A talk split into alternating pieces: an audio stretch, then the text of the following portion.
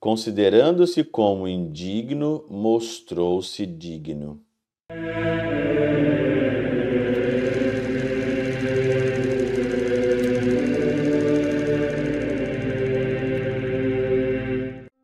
Em nome do Pai, do Filho e do Espírito Santo. Amém.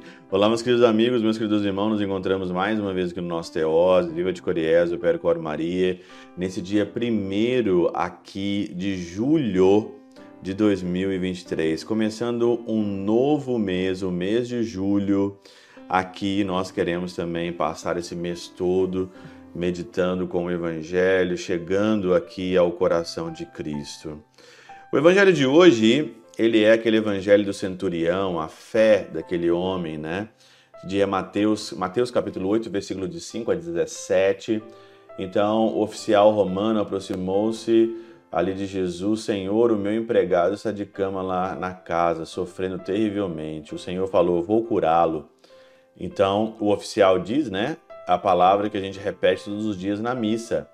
Senhor, eu não sou digno que entreis em minha casa, mas dize uma palavra e serei salvo. Você diz todas as vezes isso na Santa Missa antes da sua comunhão. E o que significa isso? Significa o seguinte: ele não era digno. E Santo Agostinho diz aqui, considerando-se como indigno, mostrou-se digno. Todas as pessoas que se acham dignas de alguma coisa espiritual, de alguma coisa de Deus, né?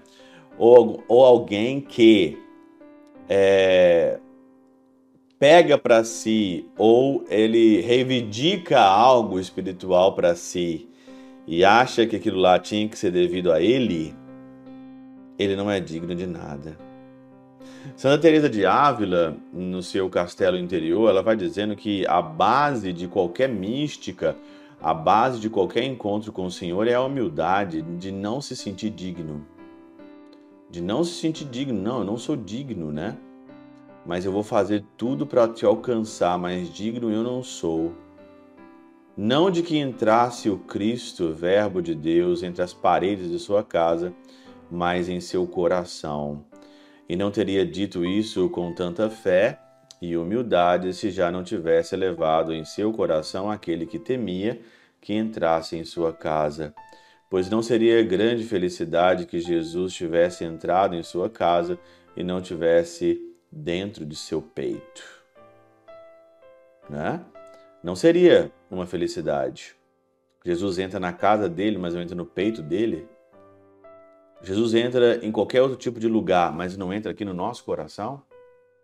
Então, mais uma vez, o que, que adianta as suas obras? O que, que adianta seu externo se você não é de Deus, se Jesus não entra no seu coração? O que, que adianta tantas comunhões que as pessoas vão só de corpo presente?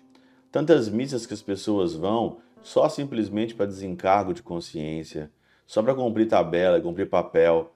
O que, que vale tudo isso se Deus não entra no nosso coração? Eu não sou digno que entreis em minha morada. Dize uma palavra e eu serei salvo. É isso que o Senhor quer. Misticamente, diz, diz São Crisólogo, misticamente falando, por teto entende-se o corpo que cobre a alma e que encerra em si a liberdade da inteligência como a visão celeste mas Deus não se, não se desdenha de habitar a carne, nem de entrar no teto do nosso corpo. Ele entra no teto do nosso corpo, o Senhor, mas também Ele quer misticamente entrar dentro do nosso coração, da nossa vida. Ele quer fazer de nós templo do Espírito Santo. Ele quer habitar dentro de nós. Ele não quer ficar no cibório, na âmbula, como dizia Santa Teresinha.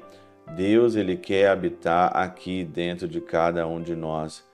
E se você não abrir a porta dele com a humildade de reconhecer que nós não somos dignos que ele entre dentro de nós, mas mesmo assim eu quero, Senhor Jesus, dize uma palavra e eu serei totalmente salvo da minha vida.